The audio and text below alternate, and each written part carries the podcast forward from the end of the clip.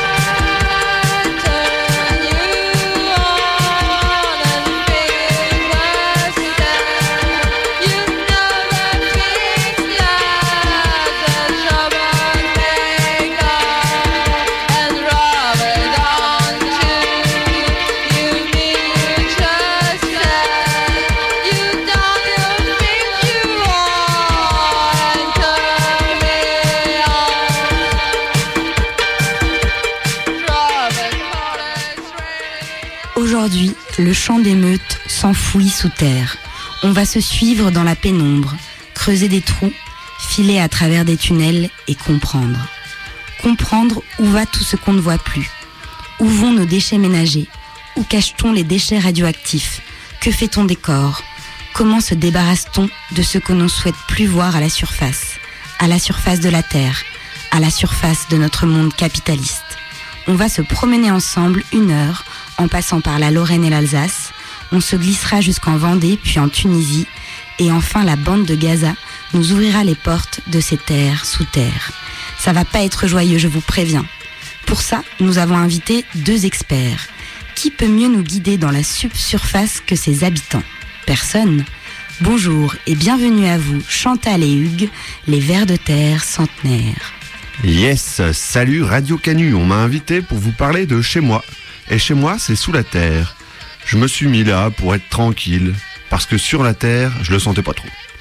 Trop de gens comme vous, trop de bruit, trop d'enfants pour me couper en deux sous prétexte qu'on repousse. Bonjour Lyon, merci de nous donner la parole. Je vous avoue que nous, certains matins, on en a ras la casquette. En fait, c'est dégueu ici. Dès qu'on se promène, il y a des trucs qui traînent. On nous avait pas du tout vendu ça. C'est pas moi tout ce bordel. Alors pour commencer, on vous explique c'est quoi la vie de vos déchets.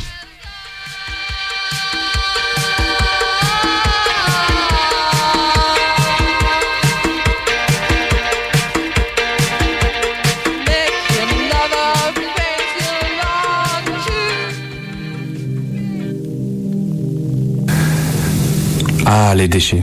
Mine de rien, on en produit beaucoup en France. Et puis après, ils deviennent quoi? Bon, vu que l'on recycle beaucoup, ça ne doit pas non plus représenter des tonnes et des tonnes. Et d'un côté, une fois que les poubelles sont sorties, ça ne nous inquiète plus vraiment. Pour bien commencer une expertise fine et concise de la situation, rien de mieux que de commencer par quelque chose de pas sorcier. Elles étaient encore bien pleines, hein? Vous avez une idée de la quantité d'ordures qu'on jette dans nos poubelles? Ça représente chaque jour plus d'un kilo par personne. C'est énorme. Et il y en a qui sont au-dessus de la moyenne. Hein. Pas vrai, Jamy? Et là, je vous parle uniquement des déchets ménagers. En plus, il y a des déchets industriels et il y a les déchets agricoles. Et c'est bien beau de les ramasser. Mais après, il faut bien trouver un endroit où les mettre. Et quand il n'y en a plus, il y en a encore. Et c'est reparti. Sur tout ce qu'on jette, et on en jette beaucoup, 30% sont incinérés. Vu que l'on ne fait pas une émission sur ce qui est dans l'air, ni sur la pollution que nos bouteilles d'évian produisent quand elles sont brûlées, nous ne traiterons pas cette donnée. À tous ceux qui boivent de l'eau comme ça, soyez sympas. Quand vous aurez fini votre bouteille, euh, ce soir ou ce week-end, enfin, fermez toutes les fenêtres et brûlez-la chez vous.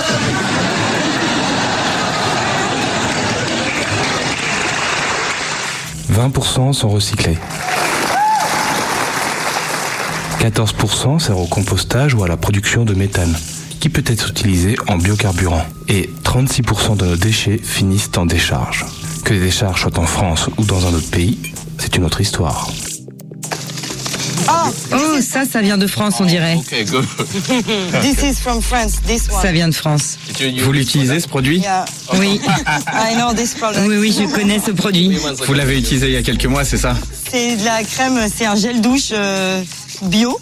Et il y a marqué le petit slogan, c'est assez rigolo, en accord avec l'être humain et la nature. Ces décharges, notamment appelées centres d'enfouissement technique, ou encore centre de stockage des déchets ultimes, consiste à enfouir des déchets dans un grand trou de plusieurs hectares, creusé à même le sol, en général argileux, équipé de systèmes de drainage et de bâches afin d'éviter les fuites. Tout d'abord, les déchets sont étendus en minces couches dans les cellules étanches. Ils sont nivelés, compactés et recouverts périodiquement avec de la terre ou tout autre matériel inerte. L'aménagement de fosses autour du site permet de dévier les eaux de surface avant qu'elles n'entrent en contact avec les déchets. Une fois leur capacité maximale atteinte, on procède à la fermeture des cellules en installant un recouvrement favorisant l'apparition d'une végétation. Imagine bien que ces CET, pour centres d'enfouissement technique, sont soumis à des réglementations dures et sévères afin de prévenir de tout risque écologique. Les entreprises privées qui doivent gérer ces problématiques prennent évidemment les choses très à cœur. Ils savent de quoi ils parlent et nous leur donnons toute notre confiance. Pourquoi avoir choisi aussi de Ici, c'est vrai que vous avez un contexte géologique qui est, euh, qui est euh, extraordinaire de par sa nature, puisque vous avez des argiles, et l'argile est une formation géologique qui présente une caractéristique très intéressante, qui est qu'elle est très très peu perméable. Cela est sans rappeler Bure et son centre de stockage de déchets radioactifs. Ils l'ont dit, c'est sûr à 1000% notre truc, ne vous inquiétez pas. Nous ne voudrions pas chicaner, mais il paraît que les conteneurs et leur contenu pourraient se dégrader plus rapidement que prévu. Revenons à nos centres d'enfouissement technique. Il existe officiellement trois grands types de décharges classés selon le type de déchets. Une classe leur est attribuée. La classe 3 pour les déchets inertes, gravats, béton, tuiles, terre, cailloux. La classe 2 pour les déchets non inertes, non dangereux. Les métaux, le carton, les textiles. Et la classe 1 pour les déchets non inertes, dangereux. Là, on a plusieurs codes. En voici les moins terrifiants. HP1 pour les explosifs, HP9 pour les infectieux ou encore HP11 pour les mutagènes. En 2012, on dénombrait 13 installations de stockage de cette classe sur toute la France. Mais il existe une dernière classe, celle de l'ombre, la classe 0, pour les déchets hautement toxiques. Seul Stockamine, en Alsace, a gagné le droit de stocker ces déchets. Donc on en est là. Des tonnes et des tonnes de déchets s'entassent dans les sous-sols. Et rappelez-vous, c'est ok pour la planète, vu qu'il y a des drains et des bâches. On ne cherche vraiment pas la petite bête, mais il y a quand même quelques défaillances. Pour entamer un processus de décomposition, l'eau est nécessaire. Elle provient soit du ruissellement de la pluie, soit des déchets eux-mêmes. Cette eau va s'enrichir d'un peu tout ce qu'on peut trouver dans une décharge finalement, comprenant des polluants organiques, minéraux et métalliques. On appelle ça le lixiviate, ou plus communément le jus de poubelle. Les cendres doivent le capter et le traiter. Mais si la décharge n'est pas totalement étanche, c'est dans la nappe phréatique que tout cela va finir. Gare aussi au méthane qui est extrêmement inflammable. Il est soit capté pour être utilisé en carburant, soit brûlé en sortie à l'aide d'une torche. La forte concentration de ce gaz dans la décharge favorise les explosions et la pollution de l'air si le centre n'est pas totalement étanche.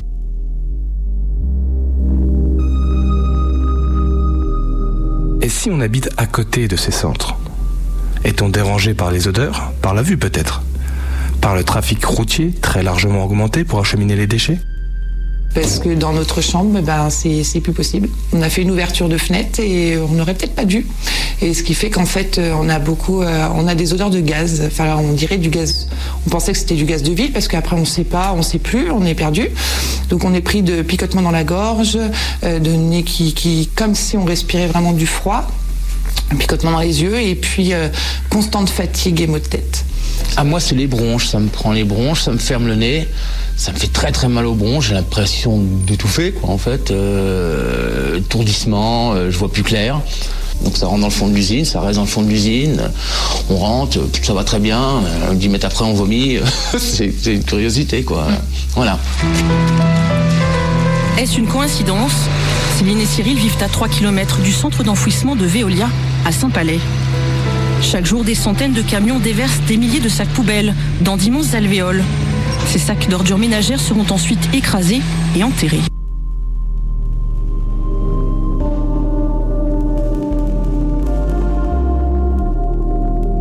J'ai mon corps qui, tout le bras qui s'engourdit et j'arrive plus à des malaises. Des vertiges Oui. Et surtout, surtout, moi, ce qui m'atteint vraiment, c'est les yeux. Les yeux, c'est euh, quand ça se met vraiment, les odeurs, elles sont vraiment là. Je peux même pas les ouvrir les yeux. Parce que dès que je les ouvre, ça me brûle, mais c'est horrible. J'ai les yeux injectés de sang et c'est horrible.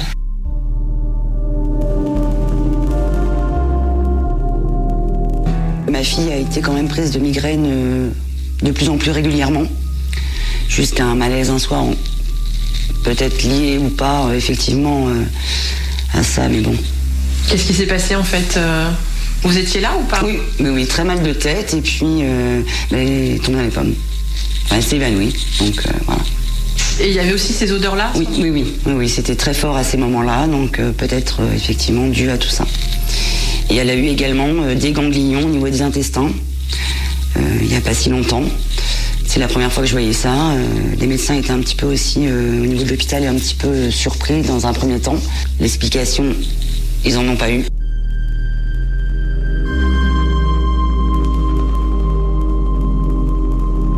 Les multinationales comme Veolia ou Suez gagnent de l'argent dès qu'une poubelle est sortie. Malgré leur slogan à base de greenwashing, croire qu'elles pourraient rogner sur leur gagne-pain pour stopper la prolifération des déchets, c'est comme croire que les laboratoires pharmaceutiques œuvrent pour notre santé.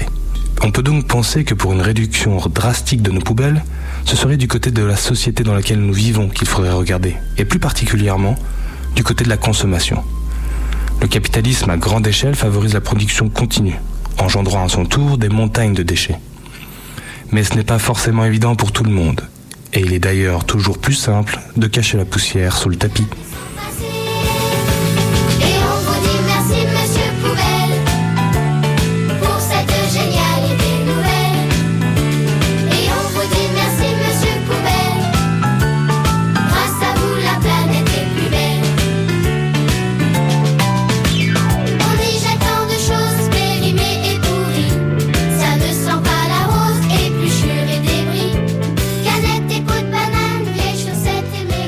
Bon, euh, vous avez compris, c'est fou comme les habitants de la surface s'en foutent de nos espaces et des leurs aussi, on dirait. Hein. On vous emmène à la mer. C'est sûr que ça sentira bon de la bonne terre à côté de l'océan. C'est trop beau, vous verrez.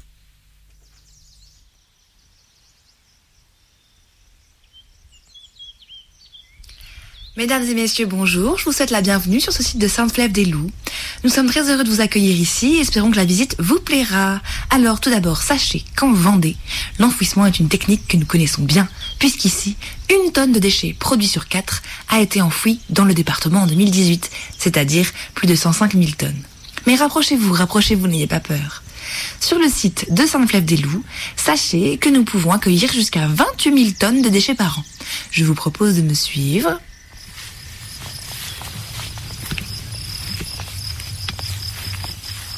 Voilà, nous marchons à présent sur des déchets. Oui, une question?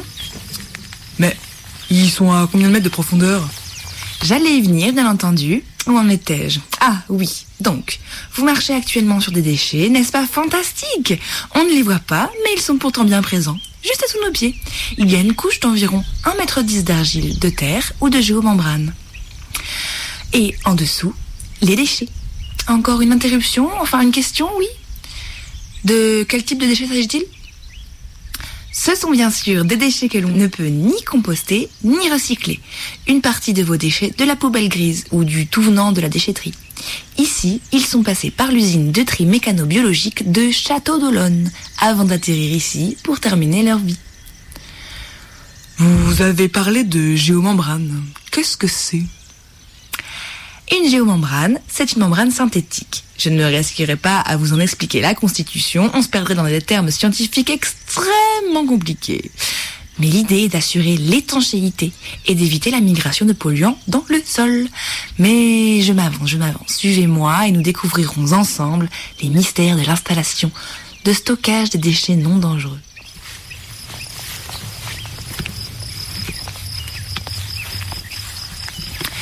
Voilà, donc ici, nous nous trouvons devant l'un des nombreux casiers du site. Comme vous pouvez le voir, un casier est une grande fosse de la taille d'un petit terrain de football qui ne dépasse pas une hauteur de 16 mètres. Ici, on peut voir que ce casier est en train d'être rempli. Excusez-moi, mais euh, il me semble que les déchets risquent de s'enflammer, non? Quand ils stagnent comme ça. Comment vous limitez ces risques? Si vous anticipez systématiquement ce que je m'apprête à dire, la visite va finir par être totalement décousue. Évidemment, nous pensons à tout. C'est notre travail. En effet, la température peut monter très vite dans les casiers, vous avez raison. Un engin vient donc déposer chaque jour une couche de gravats concassés sur les déchets, dont le rôle est de limiter les risques d'incendie. Chaque jour, 12 à 13 camions bennes apportent entre 200 et 220 tonnes de déchets à Sainte-Flève-des-Loups. Un casier comme celui-ci, ça met combien de temps à se remplir à peu près? Hmm, Un casier comme celui-ci est rempli en un an, un an et demi, deux ans environ. Et lorsqu'il est rempli, que se passe-t-il? On le ferme comme un sarcophage. Et puis, comme nous promouvons les énergies vertes, ils sont souvent recouverts de panneaux photovoltaïques pour produire de l'énergie éco-responsable à partir du soleil. Mais attention, on continue de surveiller les casiers clos pendant une période de 30 ans. Les gaz et liquides sont drainés et l'on surveille qu'il n'y ait pas de rejet toxique. Passé cette période de 30 ans, on considère que les déchets sont inertes. En parlant de liquide, quand un casier est ouvert, il doit bien y avoir de l'eau de pluie qui coule ou qui emporte des matières toxiques, non? Mais pas du tout Les lixivia, c'est-à-dire les eaux qui ont percolé dans les déchets, sont traitées et analysées sur place. Nos agents les filtrent et les drainent avant de les déverser dans la nature. Ce qui coule ainsi dans le sol est tout à fait innocent. Pourriez-vous nous expliquer comment ces liquides sont traités? Oh, une fois de plus, je ne me risquerai pas à entrer dans des détails si techniques qu'ils rendraient la visite follement compliquée. Et quand tous les casiers sont remplis, qu'est-ce qui se passe? Eh bien, nous changeons de site, voyons. Un site a une durée de vie de 20 ans environ. Ici, à Saint-Flève-des-Loups, le site sera plein en 2031. Mais nous pensons à la suite. Nous anticipons en repérant d'ores et déjà de nouveaux sites, comme à Beaulieu-sur-la-Roche, un site de 20 hectares, ou à Ménard-la-Barrotière, un site de 15 hectares. Nous pensons à tout, mesdames et messieurs. Nous œuvrons pour vous rendre la vie plus simple. Mais hélas, la visite touche déjà à sa fin. Je vous remercie pour votre attention et votre vif intérêt. N'oubliez pas que vous pouvez passer à la boutique souvenir où vous trouverez des sacs recyclage en pneus ou des figurines à l'effigie de notre bien-aimé directeur général. Bonne journée à tous et à bientôt.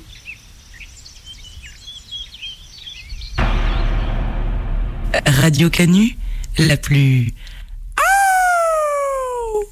des radios.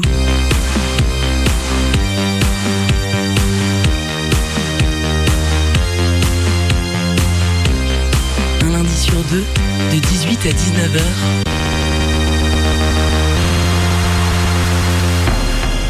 Le chant des meutes. Ah, mais ça a trop changé ici, ça pue où on est là. Il y a des déchets partout, ça se fait pas quoi. On se casse en Alsace, on y sera mieux.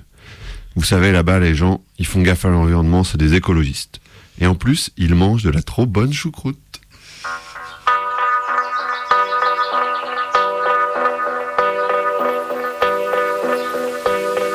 Nous sommes en Alsace, le cher et tendre pays de mon enfance. Les cigognes vont et viennent, les vignes poussent. Paisible et calme campagne, pas de danger en vue.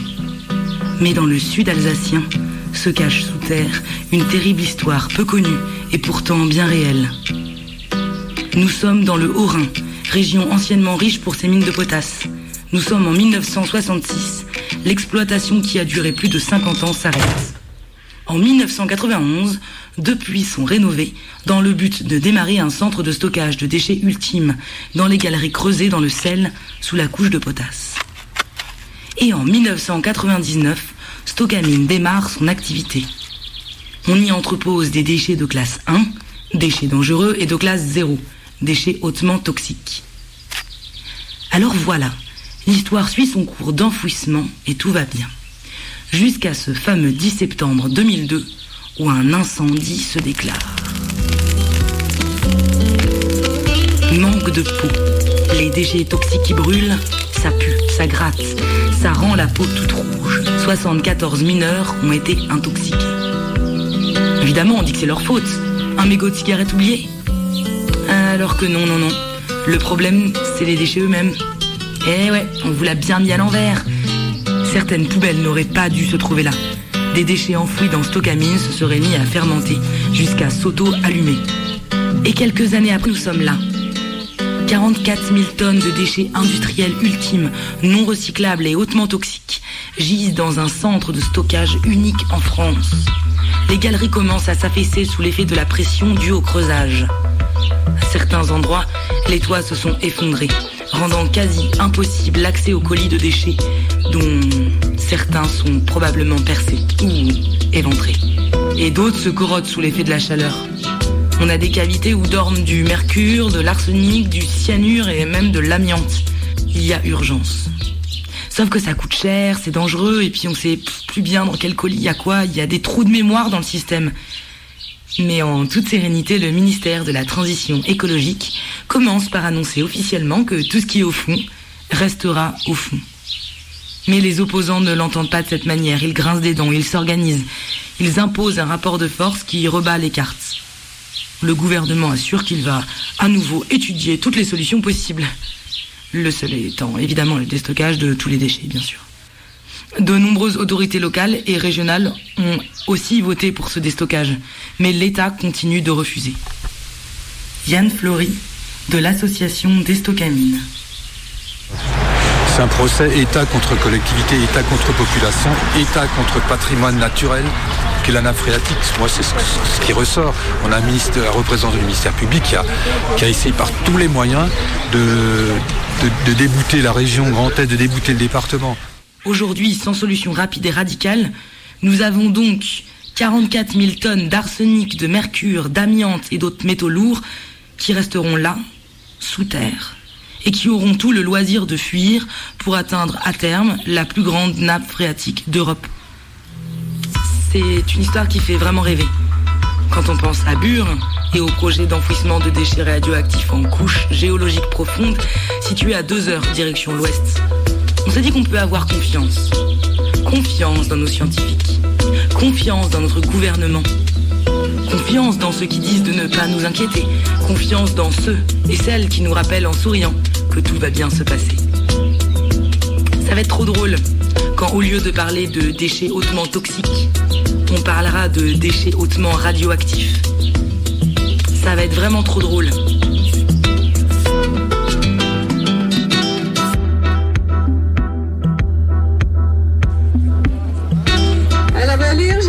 350 Mais en vrai, vous devinez combien de masques on a distribué Ouais, plus. Il y a on me dit 500 là, mais c'est plus.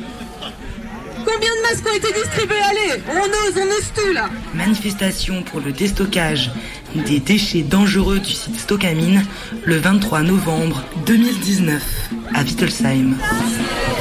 Il y a des gens qui débordent, la manif se désolidarisera. Ils ont, dit ça à un moment donné. Mais comme le gouvernement, il ose tout Caca. Allez, caca, caca. Et 600 masques distribués, alors que quelqu'un va oser Alors les drapeaux rouge et blanc, euh, où l'on peut lire Elsa Fry s'élance sur la chaussée.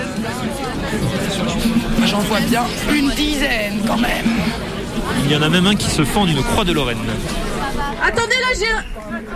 Oui, le drapeau de la France Insoumise, 650, c'est vous qui avez gagné C'est les bougies, hein, je l'ai Déstockage total Déstockage total Déstockage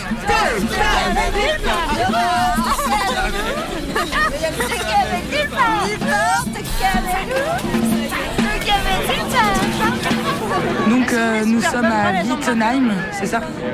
Oui, Wittelsheim. Wittelsheim, nous sommes à Wittelsheim à euh, un quart d'heure de Mulhouse. On est euh, à Skip, on est genre 650. Et aujourd'hui, on est quand même hyper nombreux et de là où on est, euh, je pense que euh, le photographe va vous dire ce qu'il en pense. C'est génial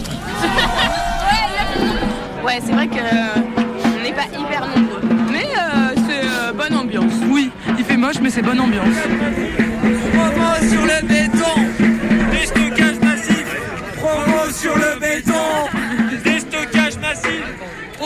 Il y a des super affiches là qui ont été collées. Ouais, c'est super, je sais pas qui fait ça, c'est trop bien. Euh, Ça Il y a écrit euh, ni, ni CIGEO, ni Stocamine, vos déchets, bouffez-les. Sur la maison Déstockage massif.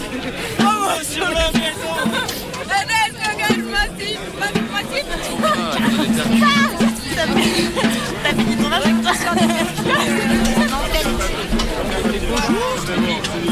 Alors moi, euh, je suis venue de la Meuse. Vous êtes euh, des, citoyens vigilants. inquiets. On est des citoyens inquiets. Moi, je suis un vagin vigilant. Ok, très bien. Pourquoi pas Pourquoi pas Pourquoi pas En fait, euh, on se met à poil et puis on surveille tout le monde avec nos chattes. Comme ça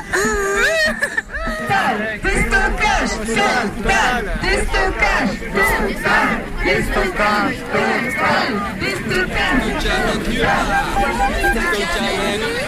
Stock amène nulle part Stock amène Stock amène nulle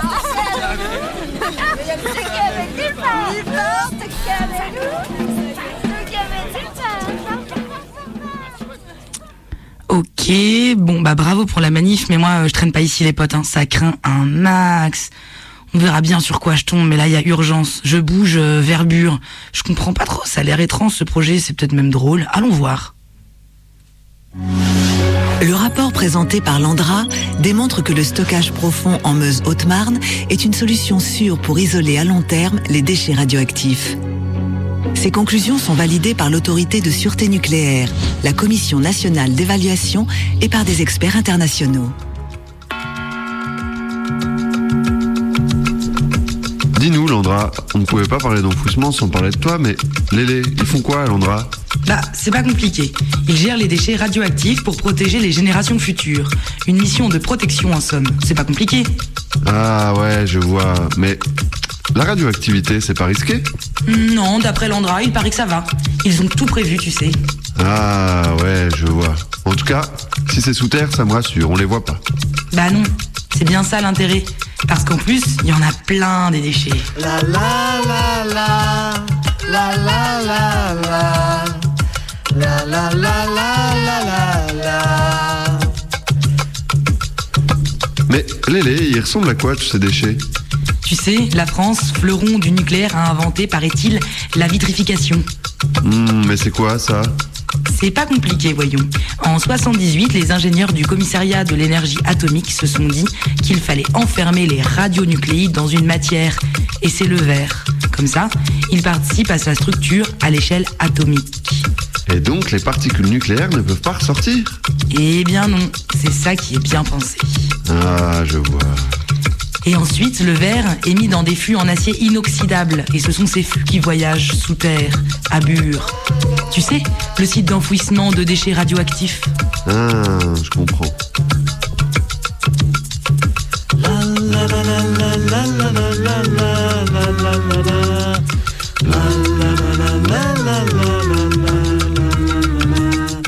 La la la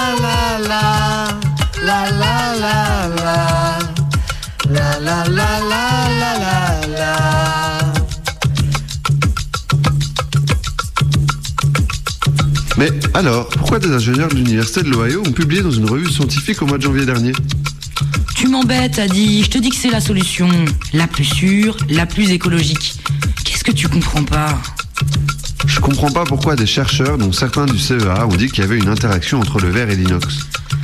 Oui, bon, il se trouve que si l'inox rouille, ce qui finit toujours par arriver, cela accélère la corrosion du verre. Mais le verre plein de radionucléides? Oui, oui, oui, celui-là. Il se fissure même dans certaines conditions.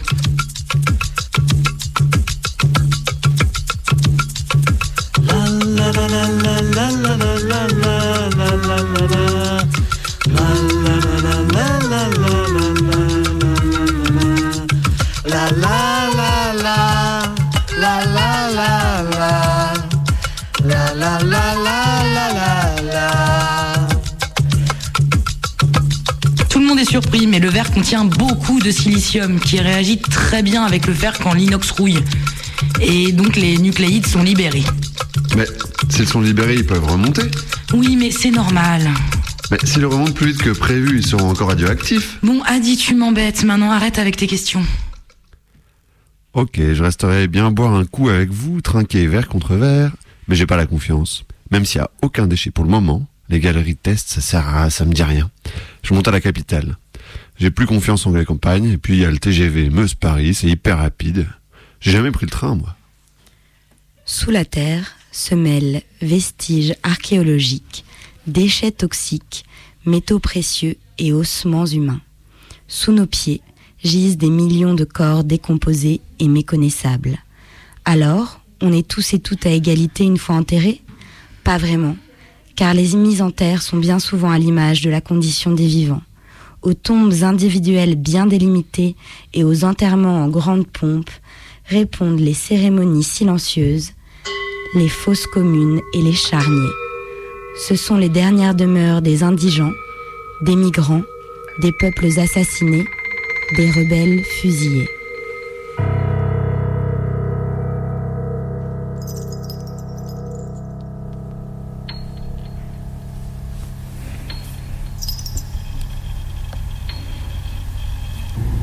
Six pieds sous terre.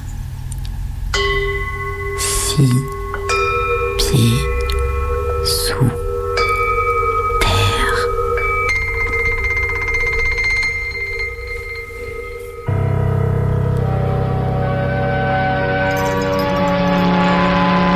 C'est bien la messe de Paris qui a été célébrée cette année dans les catacombes à l'occasion du jour des morts. Depuis 1781, en effet, date à laquelle on a supprimé le cimetière des innocents, les restes de près de 8 millions de Parisiens reposent côte à côte dans les anciennes carrières de Lutèce.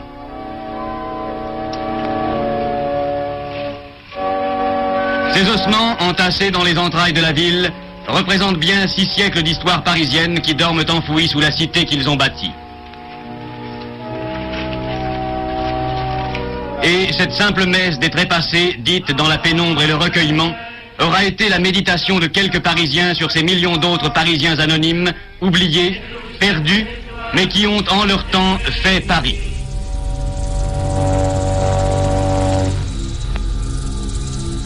Mourir seul doit être si cruel que nous avons voulu être présents aujourd'hui pour compenser cet abandon.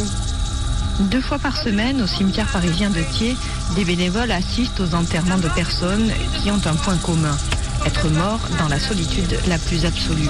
Des sans domicile fixe, des personnes âgées ou des étrangers dont la famille n'a pas pu se déplacer.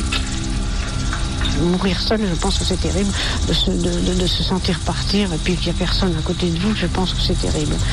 Et bon, ben, je me suis dit que si j'avais pu, je n'avais pas pu faire quelque chose pour les, les gens qu'on voit dans la rue tous les jours, hein, euh, ça fait suffisamment de peine, eh bien, euh, au, moins, au moins faire quelque chose pour les accompagner.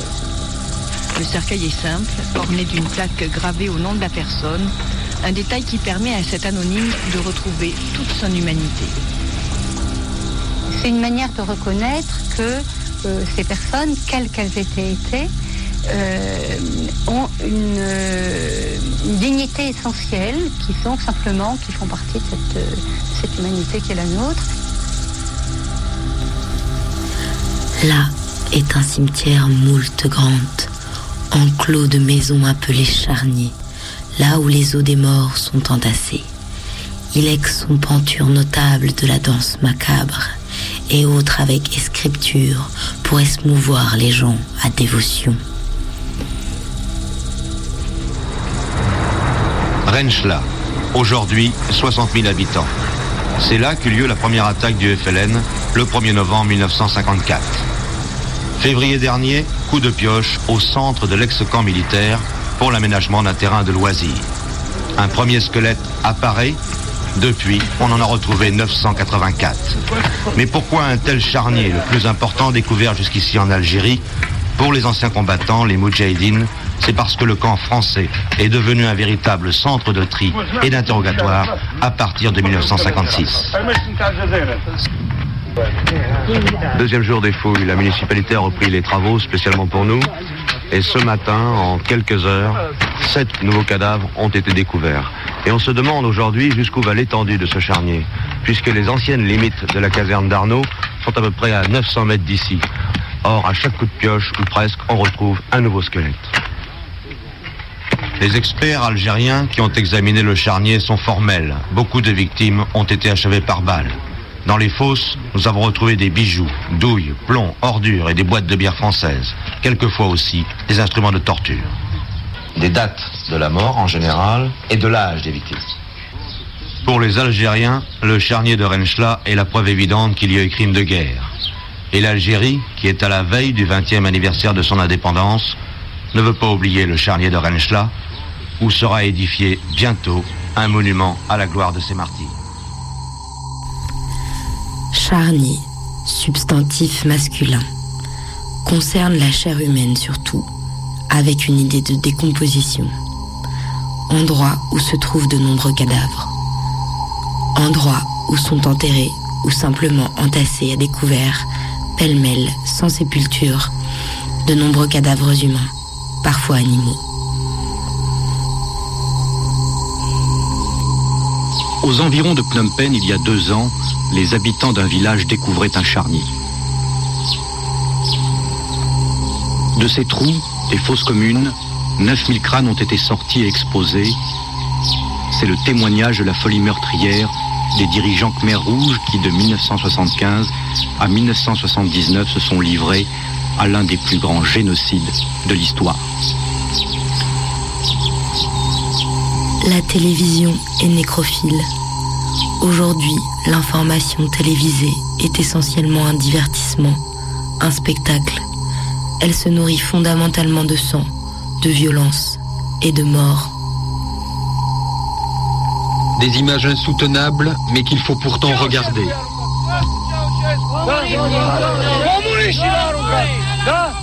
Parce que la dictature de Ceausescu et de sa Securitat, c'est ça. Le charnier de Timisoara et ses milliers de corps mutilés, ses cadavres de femmes ou d'enfants. Alors, est-ce que tu t'es fait planter par Timisoara Ah ouais. Comme tout le monde. Là, Ah ouais, Là, euh, hein j'étais- j'étais atterré. Ouais. T'as vraiment cru que les mecs ils sortaient d'un charnier alors qu'ils sortaient de la mort Ouais. Hum. Ouais, ouais, c'est- T'avais pas vu les coutures sur le ventre Non, j'étais atterré comme tout le monde, oui.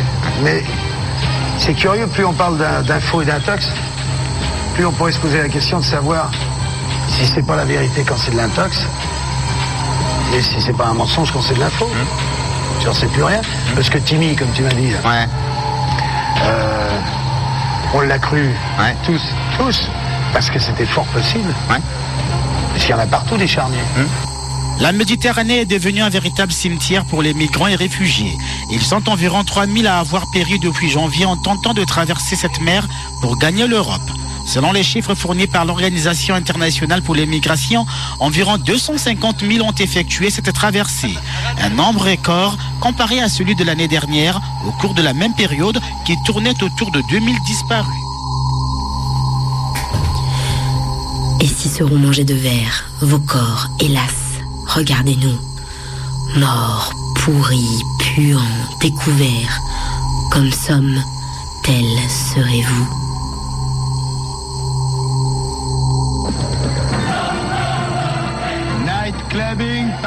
Une fête, bergère et son prophète, et suivez votre bergère dans les catacombes de Paris. Entre 18 et 25 mètres des gens entre 18 et 25 ans, les cataphiles sont pourchassés par une brigade spéciale des flics.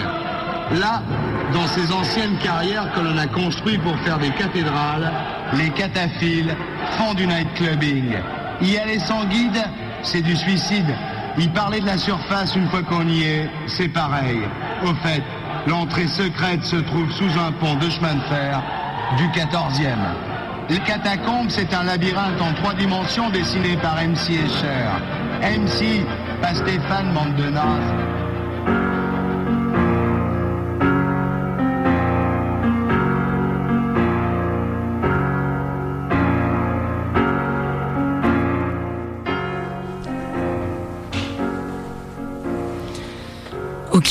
C'est hyper glauque. Je suis pas prête à ça. Ce monde me dépasse. Moi qui voulais juste un petit coin de terre tranquille, je me retrouve au milieu des crânes. Moi, je suis juste une petite verre de terre, hein. je suis pas prête à ça. J'en ai marre, je dors plus, je fais que des cauchemars. Je commence un peu à en avoir marre. J'en ai marre de ce pays. Vas-y Chantal, viens, on se casse en Tunisie. Là-bas, on va bronzer sous terre. Ça va être super, quoi. Des vacances. Oh oui, Hugues, emmène-moi en vacances. Oh, regarde, une pub. Et si, pour vos vacances, vous osiez l'insolite? Évasion à deux ou escapade entre amis, découvrez l'île de Djerba en Tunisie. Profitez de ces hôtels aux allures de palais, l'Aladin, le Riou ou le Club Merde. À deux pas de la mer et à seulement cinq minutes en voiture d'une décharge publique paradisiaque. Détendez-vous avec nos activités nature adaptées à vos envies. Baignade dans une eau saturée de métaux lourds, balade sur un sable teinté de mercure, ou sortie pour petits et grands à la rencontre des animaux dans leur habitat naturel, mouches et mouettes nichant dans les montagnes de détritus. Offre spéciale carte non limite, circuit de découverte des sites de stockage des déchets. Au cours de la visite, vous aurez l'occasion de profiter d'un des rares sites illégaux d'enfouissement de déchets encore préservés, situé 10 mètres seulement au-dessus d'une nappe phréatique. Grand comme plusieurs terrains de football, vous pourrez y observer de magnifiques spécimens de déchets non triés et non traités, laissant s'échapper un doux liquide appelé lixivia qui ruisselle sur le sol. Et puis, vous pourrez découvrir une décharge à ciel ouvert où vous pourrez admirer les déchets qui s'envolent pour se poser ça et là, que vous retrouverez au détour de votre parcours. Enfin, partez à la rencontre de celles et ceux qui agissent et découvrez les secrets de la spéculation sur les déchets. La filiale de Suez Environnement, en partenariat avec notre organisme, se fera un plaisir de vous livrer les secrets de la gestion des déchets sur l'île pour une passionnante plongée dans les méandres du profit et du copinage politique. Osez l'engagement. Vous pourrez aussi faire la connaissance d'associations qui se mobilisent pour mieux gérer les déchets et même tenter l'expérience du bénévolat pour quelques jours dans la peau d'un militant écologiste. Devenez consommateur de la situation en participant à votre échelle à l'augmentation des déchets sur l'île. Et parce qu'un petit geste, c'est déjà beaucoup. Venez en avion, louez une grosse voiture, n'utilisez que des gobelets en plastique non recyclables, laissez couler l'eau en vous brossant les dents et surtout, surtout, profitez de nos piscines extérieures chlorées avec vue sur une mer polluée. Avec Voyage Déchette, laissez place à la décharge.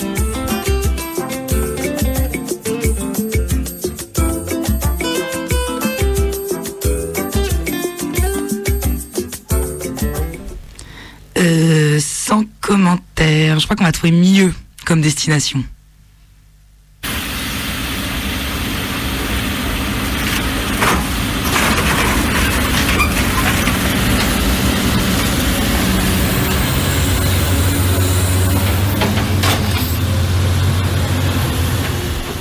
La domination coloniale est un phénomène qui peut prendre un tas de formes différentes. Elle a servi ou tente d'asservir les corps, elle peut au choix les tuer, les mutiler, les violer, les enchaîner. Elle s'en prend également aux esprits, elle tente le plus souvent de les persuader de leur infériorité intrinsèque.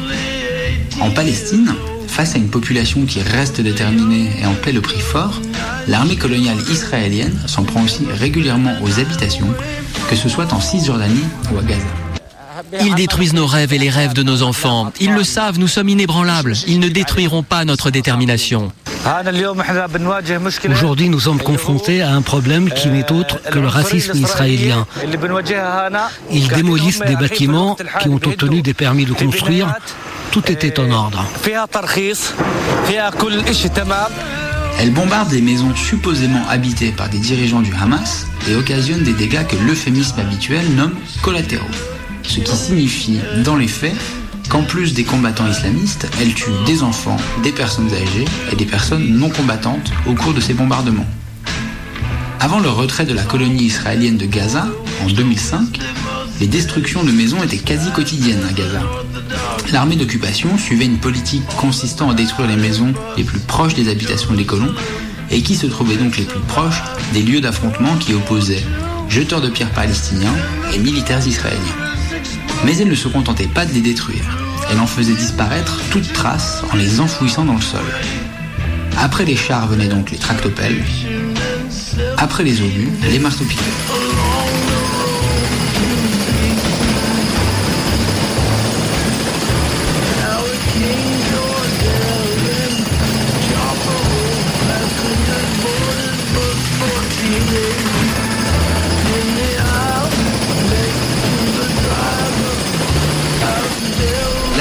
De ces expéditions destructrices a donc une conséquence matérielle simple. Une famille ou plusieurs se retrouvent du jour au lendemain sans foyer, parfois alors qu'ils n'ont même pas commencé à rembourser le crédit qu'ils ont fait pour payer la maison. Mais l'enfouissement des ruines des maisons est également une violence symbolique. Il peut ainsi dire plusieurs choses. La première, ce serait Nous sommes puissants, rien ne sert de s'opposer à nous. Nous pouvons vous faire disparaître, faire disparaître vos maisons, et ainsi toute trace de votre passage sur cette terre, dans les deux sens du terme. Ils détruisent nos rêves et les rêves de nos enfants. Ils le savent, nous sommes inébranlables. Ils ne détruiront pas notre détermination. Aujourd'hui, nous sommes confrontés à un problème qui n'est autre que le racisme israélien. Ils démolissent des bâtiments qui ont obtenu des permis de construire. Tout était en ordre.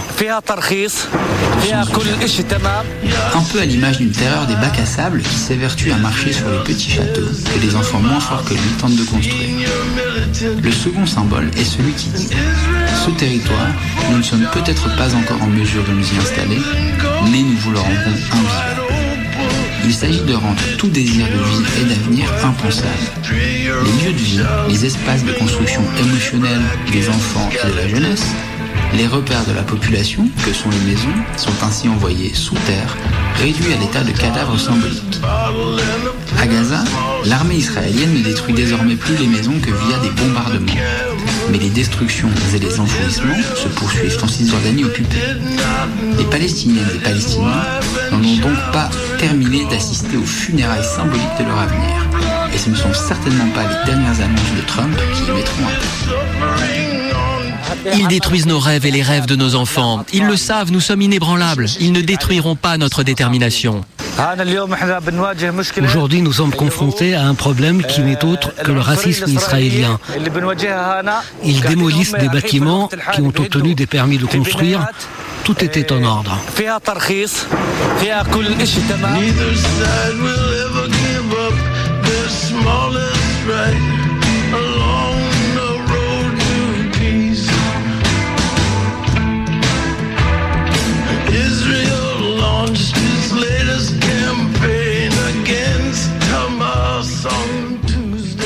Sont fous les humains. Des bouts de maison sous terre. Je comprends plus rien là, ce qui se passe en haut là. Je suis perdu, je sais plus où je suis. là. Quel est le sens de la vie? Ok, ok, euh, pff, on, on rentre en France. Mais euh, on, on est en quelle année en fait? On, dit, on dirait qu'un grand tourbillon m'a m'a enlevé. Je suis, je suis troublé, je, je... Hugues, Hugues, qu'est-ce qui nous Attends. arrive? On y enfouit l'or et l'acier. Pour le cacher ou s'en débarrasser, on y met des corps, momifiés, carbonisés, tués. On y met nos trésors comme nos débris, ce qu'on protège et ce qui périt. Une partie est digérée, transformée, une autre remonte à la surface. C'est le cas des vestiges de guerre, pas des corps des poilus, mais des obus et des grenades. Enfouis volontairement ou présents car dysfonctionnants, les sols en regorgent et aujourd'hui ils nous empoisonnent. Durant la Première Guerre mondiale, plus d'un milliard d'obus ont été tirés sur le sol français. Environ un quart d'entre eux n'ont pas explosé, mais se sont retrouvés dans le sol, engloutis.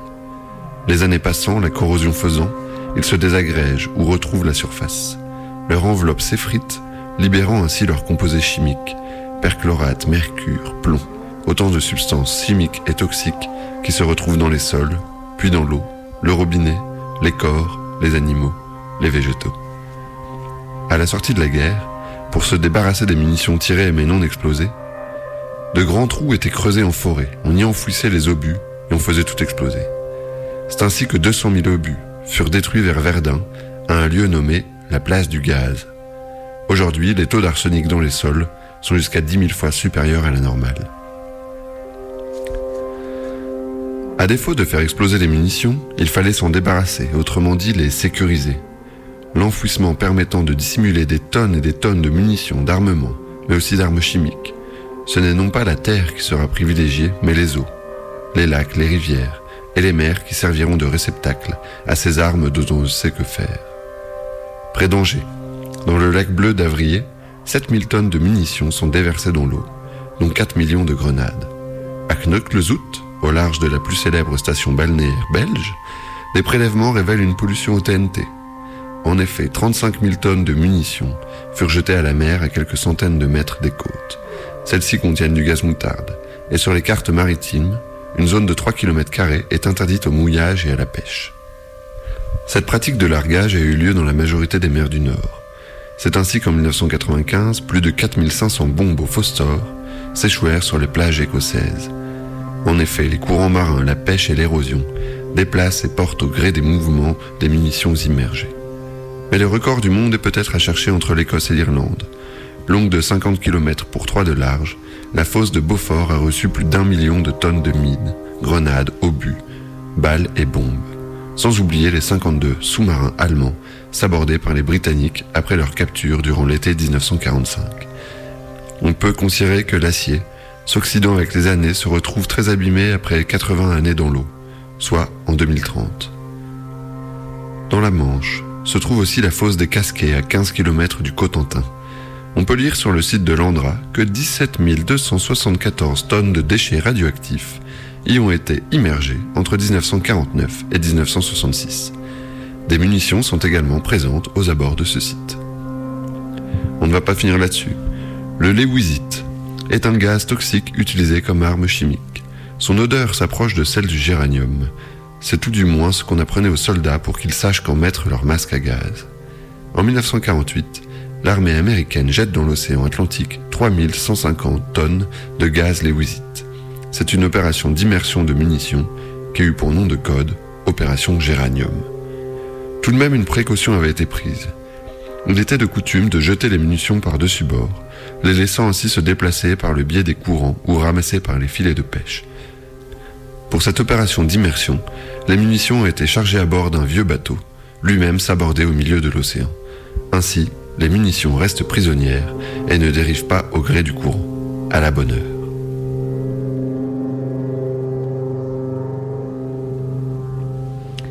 Je suis submergée, Hugues. On se moque de nous depuis bien trop longtemps. Je crois qu'in fine, je vais m'engager dans la politique. Je suis prête pour devenir la mairesse de Sous la Terre. Unissons-nous, peuple de l'ombre. Ouais, on va monter une liste citoyenne avec les gilets jaunes des couches inférieures de la planète, des syndicalistes des mines et des castors. Ça va être super, Chantal. Et on s'appellera Tous des terres sous terre avec Chantal et Hugues. On va gagner. Alors, avant de vous quitter et d'aller aux élections, on fait un petit voyage dans le temps en 2586 à la rencontre d'autres camarades experts. Peut-être c'est mieux après?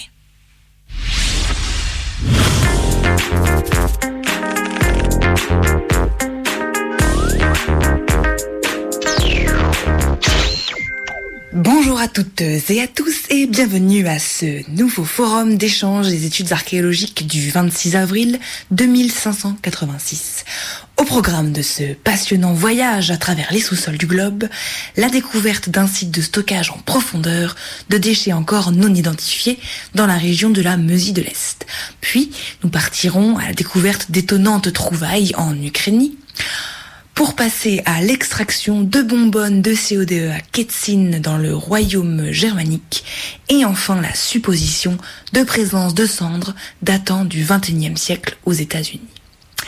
Tout de suite, introduction avec nos partenaires sur site, introduction pour laquelle nous sommes en retransmission spéciale sur Radio Canu. Corinne Guillaume, vous êtes archéologue à l'université de Bure, en Meusie. Que pouvez-vous nous dire quant aux fouilles là-bas?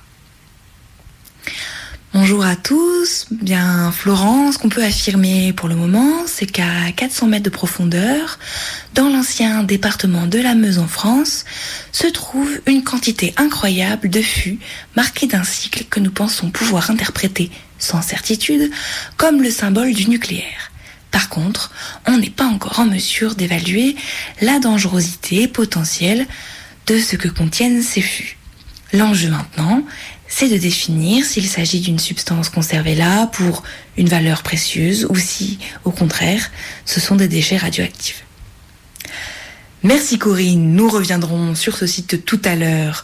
Pour rester dans une ambiance radioactive, Claire Bonatti, vous arrivez tout juste d'Ukraine où votre équipe a fait d'étonnantes découvertes. En effet, oui, près d'une commune qu'on nomme Pripyat, en Ukraine, nous avons, lors de nos fouilles, trouvé plusieurs sites souterrains incroyables. On y trouve du matériel industriel enterré, des animaux, des humains, mais aussi des meubles, des objets de la vie quotidienne, comme si des villages entiers avaient été enterrés.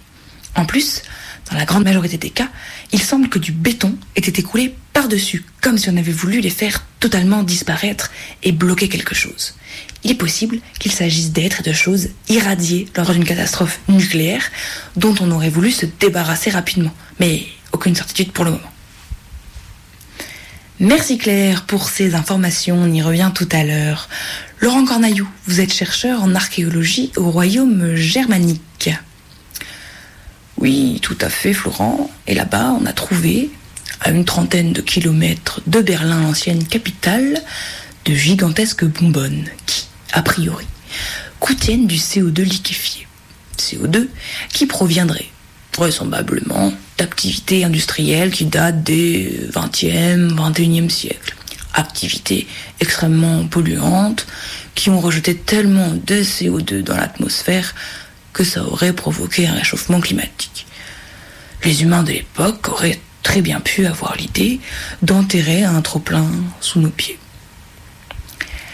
Merci Laurent. Je donne à présent la parole à Ulysse Cavendish. Ulysse, vous êtes en charge d'un projet de fouille aux États-Unis, c'est bien ça Exactement, Florent. En fait, on soupçonne une présence euh, assez forte de cendres contaminées enfouies dans les régions des États-Unis où il y avait à une époque des centrales à charbon. On a encore du mal à y croire aujourd'hui, mais il y en avait des milliers à l'époque. Et c'est possible que les industriels y aient enterré des déchets qui seraient issus euh, de cette industrie polluante et nous souhaitons vérifier l'état des sous-sols à ces endroits. Eh bien, la suite du forum d'échange des études archéologiques de ce 26 avril 2586 promet d'être passionnante. Je vous remercie tous les trois pour votre présence. Quant à moi, je rends l'antenne pour Radio Canu. Pour Radio Canu. Merci beaucoup.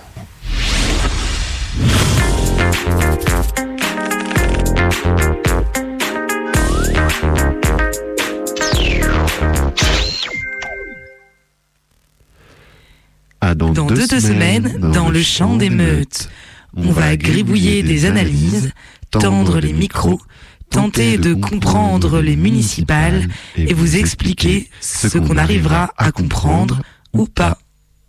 On a cassé la planète, il est où le savait On a cassé la planète et ça tout le monde cactus, et sur ces mêmes cactus, depuis y a du plastique. Aïe, sur les plages de Colanta, derrière les candidats, c'est pas si idyllique. Y a des pailles McDo qui sirotent sur l'eau, coca plastique qui flotte sur le Pacifique. Un capricène à la dérive qui finit sur la rive dans la bouche d'une tortue.